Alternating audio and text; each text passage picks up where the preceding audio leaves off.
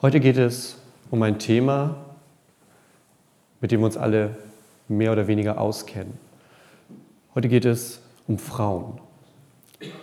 Männer reden untereinander gerne über Frauen, Frauen reden sowieso über andere Frauen. Das heißt, wir sind ungefähr bei dem Thema auf einem ähnlichen Nenner am Anfang schon mal. Heute geht es aber vor allem um eine besondere Frau. Es geht um Maria und Maria ist als Mutter Gottes die wichtigste Frau der Weltgeschichte. Um zu verstehen, wie das alles zusammenhängt, müssen wir aber noch einen Schritt zurückgehen. Denn die Geschichte der Maria beginnt mit unserer aller Mutter, mit Eva, der ersten Frau. Adam und Eva sind in der Bibel unsere ersten Eltern im Paradies. Sie leben dort als Abbilder Gottes, als erste geschaffene Menschen in vollkommener Freiheit. Und diese Freiheit, wir missverstehen das manchmal. Freiheit bedeutet nicht, dass es keine Regeln gibt, aber Freiheit bedeutet, dass man so leben kann, wie es sein sollte. Und es gibt im Paradies eine Regel. Und diese eine Regel von einem bestimmten Baum nicht zu essen, die Geschichte kennen wir, diese eine Regel widersetzen die beiden sich. Und was daraus resultiert, ist die Trennung von Gott. Wir beschreiben das manchmal als Sünde, kurz zusammengefasst. Das ist die Trennung von Gott. Und theoretisch, das sind jetzt die ersten drei Kapitel der Bibel, theoretisch hätte die Geschichte da auch schon zu Ende sein können. Gott hätte seine Geschichte mit den Menschen an dieser Stelle beenden können, hätte sagen können, naja, Experiment gescheitert, versuchen wir was Neues. Hat er aber nicht. Stattdessen berichtet Gott direkt schon am Anfang von seinem großen Plan zur Rettung dieser Menschen. Im dritten Kapitel des ersten Buches der Bibel in Genesis gibt es einen Vers, der heißt, und Feindschaft soll herrschen zwischen dir und der Frau, zwischen deinem Nachkommen und dem ihren. Sie werden euch den Kopf zertreten und ihr werdet sie in die Ferse beißen. Gott sagt diesen Vers zu der Schlange. Und an dieser Stelle, ganz am Anfang der Geschichte, die wir mit Gott haben, predigt Gott schon gegen das Böse. Er predigt gegen das Böse und zeigt damit die Hoffnung auf Erlösung. Schon da ganz am Anfang ist dieser Hoffnungsfunke gesetzt. Und die ganze Geschichte hindurch die ganze Geschichte hindurch erinnert Gott sein Volk und die Menschen an dieses Versprechen. Er erinnert daran, dass er sagt, es gibt dieses Böse, aber das Böse wird nicht gewinnen, sondern es wird einen geben, der kommt, ein Nachfahre dieser ersten Frau aus dem Paradies. Der wird kommen und wird das Böse besiegen. Und immer wieder durch die Geschichte hindurch erinnert Gott sein Volk. Er schickt Propheten, die sagen, wie zum Beispiel Micha, der sagt, der Retter wird in Bethlehem geboren werden. Oder Jesaja, der sagt, eine Jungfrau wird ein Kind zur Welt bringen und man wird ihn Immanuel, das heißt, Gott ist mit uns, so wird man ihn nennen. Und diese Prophezeiungen, die passieren 800 Jahre, 600 Jahre, 500 Jahre, bevor Jesus geboren wird. Und schließlich kommen wir zu Lukas. Und Lukas sagt, diese Jungfrau, von der erzählt wird, die heißt Maria. Und damit kommen wir zu dem Mädchen aus Nazareth. Und ich habe es letztes Mal schon so ein bisschen angedeutet. Lukas ist rumgereist und hat Informationen gesammelt, um ein Fundament, eine Grundlage zu haben zu dem, was Christen glauben. Er ist der Geschichten nachgegangen und nachgeforscht. Was ist da dran? Und irgendwann auf seinen Reisen hat er höchstwahrscheinlich eine ältere Frau getroffen. Und die beiden haben zusammengesessen und diese ältere Frau mit Namen Maria hat ihre Geschichte erzählt. Sie hat aus ihrem Leben erzählt. Und zur Zeit, als die Geschichte losgeht, was wir heute gehört haben, da ist Maria eine, eine einfache, eine junge Frau. Sie führt ein ruhiges Leben in einem kleinen Dorf. Und dieses Dorf heißt Nazareth. Und Nazareth ist eigentlich komplett uninteressant. Nazareth hat höchstwahrscheinlich, wenn man sich Ausgrabungen und so anguckt, höchstwahrscheinlich zu der Zeit um die 100 Einwohner gehabt, mit einem zentralen Brunnen. Denn Orte sind immer da entstanden, wo Wasser war. Und in Nazareth gab es halt einen Brunnen, also haben sich da Familien angesiedelt. Und es war so ein Ort, wo wahrscheinlich bei so einer kleinen Menge im Endeffekt jeder jeden kannte. Und Nazareth war so klein. Im Alten Testament kommt es nicht mal vor. So uninteressant ist es im Endeffekt. Und in dieses kleine Nest schickt Gott nun seinen Engel. Und dieser Engel kommt zu einer jungen Frau und diese junge Frau ist schon verlobt mit einem Mann namens Josef.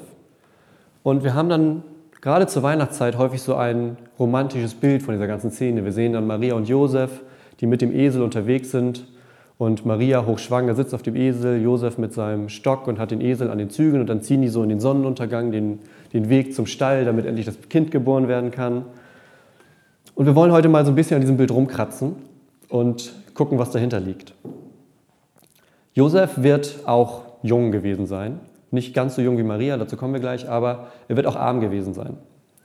Denn in dem Ort selber, es war ein kleiner Ort, man war Handwerker, Selbstversorger. Aber wahrscheinlich kannten die beiden sich. Die Familien sind wahrscheinlich miteinander aufgewachsen und das ist ein bisschen Fantasie von mir, das steht da nicht. Aber ich könnte mir vorstellen, dass Josef schon sehr, sehr lange in Maria verknallt war. Das ist so ein bisschen seine Jugendliebe in meiner Fantasie. Und er arbeitet dann hart und will genug zur Seite legen, um dann irgendwann das Mädchen seiner Träume zu heiraten. Denkt an zwei arme Teenager irgendwo so im Dorf, im Nirgendwo, dann seid ihr ziemlich dicht dran an der Geschichte. Maria selbst konnte wahrscheinlich nicht lesen oder schreiben. Formale Bildung war für Frauen auf dem Land damals nicht drin. Aber ihre Beziehung zu Gott, die war trotzdem lebendig und die lebte durch Gebet, durch Lieder. Wir haben in der Bibel mehrere Lieder, wo auch welche von ihr sind. Und durch Verse, die sie im Tempel, wenn öffentlich aus der Torah, aus dem Alten Testament vorgelesen wurde, hat sie sich Verse gemerkt und Verse behalten. Das war das, worauf im Endeffekt ihr Glauben basiert. Und die meisten Historiker sind sich einig, zu der Zeit, als das Ganze passiert, ist sie ungefähr zwischen 12 und 14 Jahren alt. Lasst das mal auf euch wirken. Manche Eltern trauen ihren Kindern in diesem Alter nicht einmal, wenn es um Handy geht. Selbst mit Sicherheitsgurt und Airbag darf man in dem Alter kein Auto fahren. Aber Gott wird bei einem Mädchen geboren, das im Konfirmandenalter ist. Und der Engel Gabriel besucht sie und die Bibel sagt, sie erschrak. Gabriel können wir uns so vorstellen, höchstwahrscheinlich in der, er sah ungefähr aus wie ein Mann, also dieses Engelbild, so muskulöser Oberkörper, große weiße Flügel. Das ist eher dann die Kunst der späteren Zeit. Wenn die Bibel Engel beschreibt, dann beschreibt sie meistens Männer, die irgendwie auftreten und schon besonders sind. Man merkt, da ist irgendwas anderes, aber es sind keine fliegenden Wesen unbedingt in dem Sinne. Und das Besondere ist schon mal eigentlich zu der Zeit, Männer und Frauen waren nicht so in einem Raum zusammen, ohne dass andere Leute dabei waren, wenn man nicht verheiratet war. Und dieser Engel sagt zu ihr, sei gegrüßt, Begnadete. Und er sagt, du hast Gnade bei Gott gefunden. Und diese Worte Begnadete und so, die klingen erstmal ein bisschen komisch. Und auch auf Maria wird das vielleicht komisch gewirkt haben, als dieser Engel vor ihr steht und diese Worte sagt. Vielleicht kann sie es auch erst gar nicht glauben, denn wenn wir das ein bisschen ausführen, ein bisschen übersetzen, dann sagt der Engel in etwa sowas wie, du hast Gnade bei Gott gefunden. Er hat dich vorherbestimmt. Er hat dich auserwählt, Maria. Vielleicht sagt der Engel auch, erinnerst du dich an die Lesung, die du mal im Tempel gehört hast? Bei Jesaja, wo gesagt wird, dass eine Jungfrau ein Kind kriegen soll? Das bist du, Maria. Und das große Stichwort, das der Engel benutzt, ist Gnade. Gnade ist etwas Unverdientes. Es ist eine Liebe, die ohne unser Zutun uns entgegenkommt. Und im Kern beschreibt das Wort Gnade unseren Glauben. Es beschreibt, wie wir gerettet werden, wie wir geliebt werden, wie wir von Gott umarmt werden. Und Maria wurde aus Gnade gerettet und von Gott erwählt, um selber Gnade zu empfangen. Und das Gleiche gilt für uns alle, das Gleiche gilt für alle Christen. Wer Christ ist, der wird zuerst von Gott dazu ausgewählt. Der Glaube ist dann ein Geschenk von außen, das zu uns kommt. Den ersten Schritt macht Gott. Wir bekommen das Geschenk und können es dann auspacken und darauf reagieren. Aber das Geschenk kommt zuerst. Und jeder Christ und jede Christin steht neben Maria als jemand, der vor Gott Gnade gefunden hat um dieses Wort aus dem Text zu benutzen. Und bei dem einen oder anderen kommt jetzt vielleicht die Frage auf, ja, okay, aber warum wählt Gott denn sie aus? Hätte das nicht auch anders gehen können? Hätte Gott nicht Jesus zu einer anderen Zeit schicken können oder warum nicht heute oder warum nicht an einen anderen Ort, warum ausgerechnet da? Und die Antwort ist, weil Gott gut ist. Es gibt keinen anderen Grund dafür. Gott ist gut. Das ist die Begründung. Gott hätte sich umschauen können und er hätte sagen können, ich wähle eine reiche junge Frau aus. Oder ich wähle eine erfolgreiche Frau aus mit intakter Familie, bei der das Leben relativ abgesichert ist und da wird Jesus geboren. Oder ich suche mir eine schöne Stadt mit Palast und da soll der Sohn Gottes wohnen, in Reichtum, im Überfluss und er soll dort an Bedeutung wachsen. Jeder soll seinen Namen kennen, er soll der große König da auf Erden sein. Hat er nicht gemacht. Stattdessen hat Gott Maria ausgewählt. Und es liegt daran, dass Gott jeden Einzelnen von uns als unendlich wertvoll ansieht. Ganz unabhängig davon, wo wir leben, ganz unabhängig davon, was wir in unserem Leben, womit wir unser Leben bestreiten, ganz unabhängig davon, was wir tun oder wie viel Bedeutung die Welt uns von außen beimisst. Unser Wert kommt daher, dass wir als Gottes Ebenbild geschaffen sind. Punkt. Und das, Freunde, ist besser als Religion. Religion bedeutet, was kann ich tun, um Gottes Gunst zu erlangen? Was kann ich hier machen? Was kann ich verändern? Was muss ich tun, damit Gott mich wie ein liebender Vater ansieht? Religion bedeutet immer, ich mache den ersten Schritt. Christentum ist was anderes. Christentum sagt, Gott erwählt dich aus Gnade, ohne dass du den ersten Schritt machst. Du antwortest darauf. Mit deinem Leben, mit deinem Glauben. Aber den ersten Schritt, den macht Gott. Jemanden aus dem Nirgendwo zu holen und ihm Liebe zu schenken, das ist Gnade. Und das ist es, was Gott tut. Und Gabriel erzählt in unserem Text, den wir gehört haben, weiter von seinem Plan. Er erzählt, dass dieser Sohn Jesus heißen wird. Und Jesus bedeutet übersetzt, Gott rettet. In dem Namen ist schon drin, was passieren soll. In dem Namen steckt drin, was am Anfang der Bibel in Genesis schon angekündigt wurde. Und Gabriel sagt Maria auch, dass ihr Sohn Gottes Sohn sein wird, dass er der Retter sein wird, der Retter für die Menschen.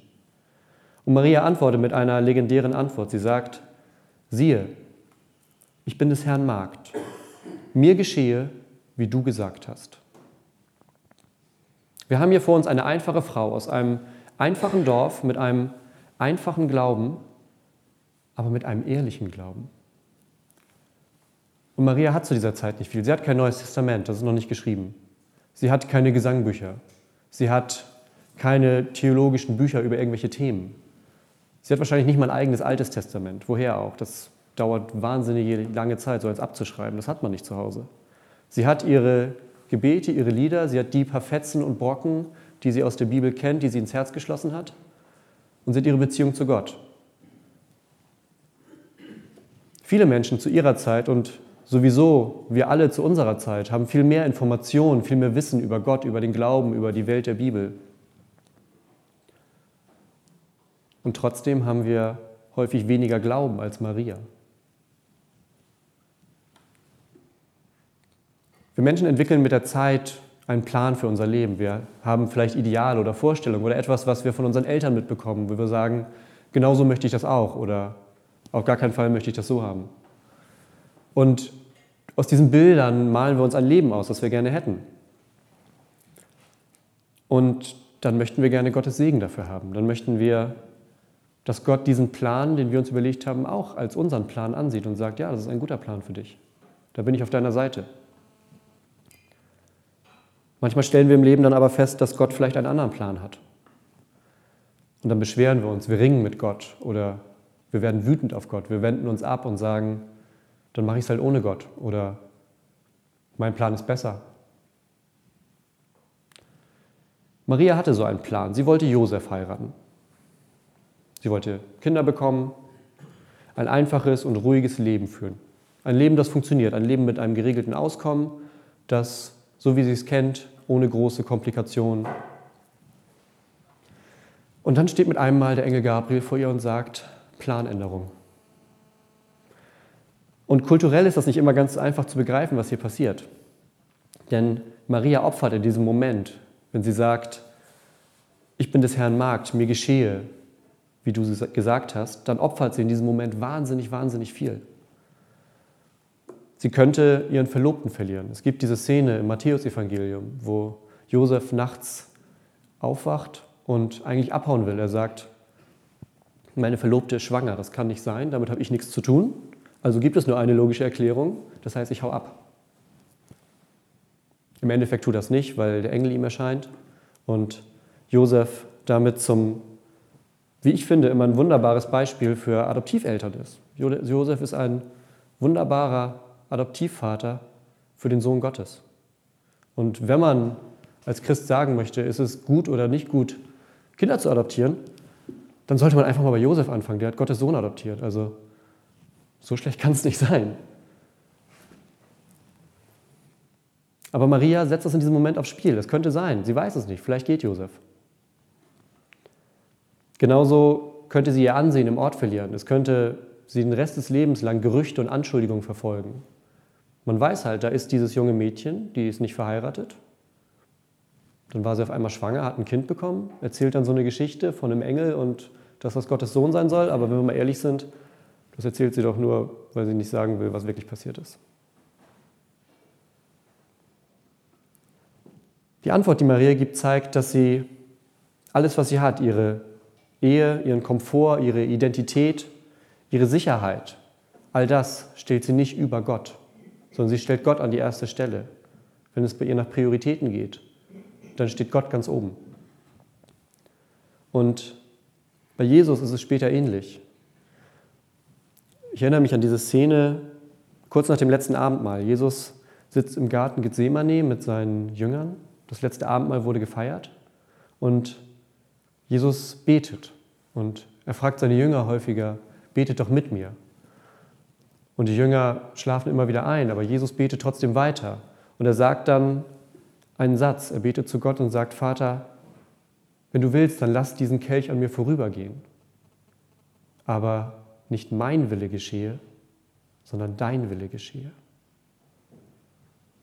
Und manchmal stelle ich mir vor, dass da auch er in dem Moment vielleicht an das Beispiel seiner Mutter gedacht hat, dass er an Maria gedacht hat und gedacht hat, vielleicht hätte sie das auch so gemacht. Auch sie verlässt sich ganz auf Gott. Und genauso verlässt Jesus sich ganz auf Gott und sagt, nicht mein Wille geschehe, sondern dein Wille geschehe. Jesus ist die Erfüllung der Prophezeiung aus dem Alten Testament. Das Kind, das bei Jesaja angekündigt wird, das ist Jesus. Er ist der Emmanuel, er ist Gott mit uns. Und er kann ganz Gott mit uns sein, weil er nämlich zum einen ganzer Mensch ist. Jesus hat eine Mutter, eine Mutter, die ihn geboren hat, die ihn gefüttert hat, die ihn aufgezogen hat, die ihm die Windeln gewechselt hat, die ihn gebadet hat. Und knappe 30 Jahre später steht diese Mutter unterm Kreuz. Sie sieht hoch zu dem Sohn, den sie geboren hat, den sie großgezogen hat und sieht, wie er stirbt. Und unser Bild von Jesus ist manchmal so, naja, er war irgendwie auf einmal da auf der Welt, redet in Gleichnissen, schwebt immer so einen halben Meter über dem Boden, hat einen Heiligenschein auf und kann das Alte Testament aus dem Gedächtnis zitieren. Aber wenn wir das hier hören, dann sehen wir, dass Gott tatsächlich Mensch wurde an dieser Stelle. Er identifiziert sich ganz mit uns. Angefangen bei der Schwangerschaft, über die Geburt, durch alle Stationen des Lebens bis ans Kreuz, um dann wieder von den Toten aufzuerstehen und den Tod zu besiegen. Deshalb ist Jesus ganzer Mensch. Auf der anderen Seite ist er genauso ganzer Gott. Der Engel sagt, du wirst Gottes Sohn gebären. Und das ist ein göttlicher Titel. Alle Eigenschaften, die wir Gott zuschreiben, die finden wir auch bei Jesus als zweite Person der Trinität. Man kann sagen, dass Gott der Vater in der Geschichte durch Gott den Sohn wirkt. Jesus ist das Aushängeschild, es ist Gott unter uns Menschen, wie er an uns handelt und für uns da ist. Und wir brauchen diesen Jesus. Wir können nicht ohne ihn, denn wie es ganz am Anfang in Genesis gesagt wird, Jesus ist unser Retter. Niemand von uns ist perfekt. Ich glaube, dass wir müssen es nicht laut sagen jetzt gerade, aber wir wissen es tief in uns drin. Wir sind Sünder, sagt die Bibel dazu. Und das passiert in Gedanken, in Worten, in Taten. Es kann sein, weil man zum richtigen Zeitpunkt das Richtige nicht sagt oder weil man etwas Falsches sagt oder weil man nicht so handelt, wie man eigentlich im Innersten weiß, dass es das Richtige wäre, weil man nicht darauf vertraut, dass man auf dem richtigen Weg ist. Und niemand von uns kann alleine vor Gott stehen und behaupten, ein perfektes Leben geführt zu haben. Und genau deshalb brauchen wir Jesus. Denn Jesus vergibt uns. Er nimmt uns in den Arm und er liebt uns. Und das tut nur er. Das ist das Besondere daran. Das findet sich in keiner anderen Religion. Das findet sich nirgendwo sonst, in keiner Philosophie, in keiner Weltanschauung, in keinem politischen System. Diese bedingungslose Annahme mit allem, was wir mitbringen, die findet sich nur, wenn wir Jesus gegenübertreten, wenn wir uns zu ihm ausstrecken und sagen, ich spüre, dass du in mir Glauben wecken möchtest. Ich spüre, dass du in mir was bewegst. Und ich möchte darauf antworten mit meinem Glauben. Jesus, zeig mir, was du mit mir vorhast. Unser religiöses Denken will uns dann manchmal trotzdem dazu verleiten, unser Bestes zu geben und immer mehr zu versuchen und zu erreichen, dass Gott uns damit noch mehr liebt. Und dann hören wir heute im Gegensatz dazu die Geschichte von Maria. Gott schaut zu ihr hinab, ist voll von Gnade erfüllt und gibt diese Gnade und Liebe denen, die sie einmal nicht verdient haben, aber die sie sich auch gar nicht verdienen können. Wie soll dieses junge Mädchen im Nirgendwo in Nazareth etwas tun, damit Gott sie mehr lieben könnte, als er es eh schon tut? Er liebt sie, er schließt sie in die Arme und er gibt ihr Bedeutung, er gibt ihr Wert und er gibt ihr Sinn in ihrem Leben. Gott verändert Maria, weil er gut ist. Und deshalb lieben wir Jesus so viel mehr, als wir Religion jemals lieben können. Eine Religion ist ein totes System. Das Christentum und Jesus ist der lebendige Gott. Religion ist für die guten Menschen, zumindest für die Menschen, die denken, dass sie gut sind. Und das tun wir alle immer mal wieder. Die Pharisäer denken in der Bibel immer, dass sie die Guten sind. Und häufig haben sie am wenigsten Gnade von allen, wenn es hart auf hart kommt. Jesus stirbt für die Sünder, er stirbt für die Kaputten, für die Gebrochenen, für die, die nicht weiter wissen, für die Armen, für die Ausgestoßenen, für die an Rand gedrängten, für die Schwachen, für mich, für dich, für uns alle. Und es braucht bloß die Gnade, dass wir das annehmen können. Und Maria erlebt in diesem Moment, als der Engel ihr gegenübertritt und als sie einige Monate später Jesus zur Welt bringt, erlebt sie diesen Gott, den Gott, bei dem nichts unmöglich ist. Und ich bin mir hundertprozentig sicher, dass sie trotzdem zwischendurch unsicher war. Dass sie sich gefragt hat, wie soll das denn alles gehen? Wo komme ich denn her, dass das mit mir passieren soll? Knappe tausend Jahre später hat ein Theologe mit Namen Anselm von Canterbury gesagt, ich glaube, damit ich verstehe. Nicht ich muss erst verstehen, damit ich danach was glauben kann, sondern ich glaube, damit ich dann verstehe. Das ist das Leben des Glaubens. Die Fragen sind immer da. Auch ich habe Fragen, viele Fragen. Aber ich vertraue darauf, dass Gott die Antworten kennt. Und auch wenn ich die nicht immer zu jedem Zeitpunkt von ihm bekomme, vertraue ich darauf, dass er deutlich mehr sieht von dem ganzen großen Bild, als ich jemals sehen könnte. Dann vertraue ich darauf, dass er den Weg kennt. Wir haben einen Gott, der aus dem Nichts Dinge schaffen kann, der Mensch werden kann und von einem armen Mädchen geboren werden kann, der unsere Sünden an einem Stück Holz auf sich nehmen kann. Bei diesem Gott ist nichts unmöglich. Und deshalb dürfen wir, gerade in Adventszeit, wenn wir uns auf Weihnachten zubewegen, fröhlich und voller Hoffnung sein. Deshalb dürfen wir singen und beten, denn unser Gott ist ein Gott für das Unmögliche. Zum Abschluss möchte ich für euch alle beten.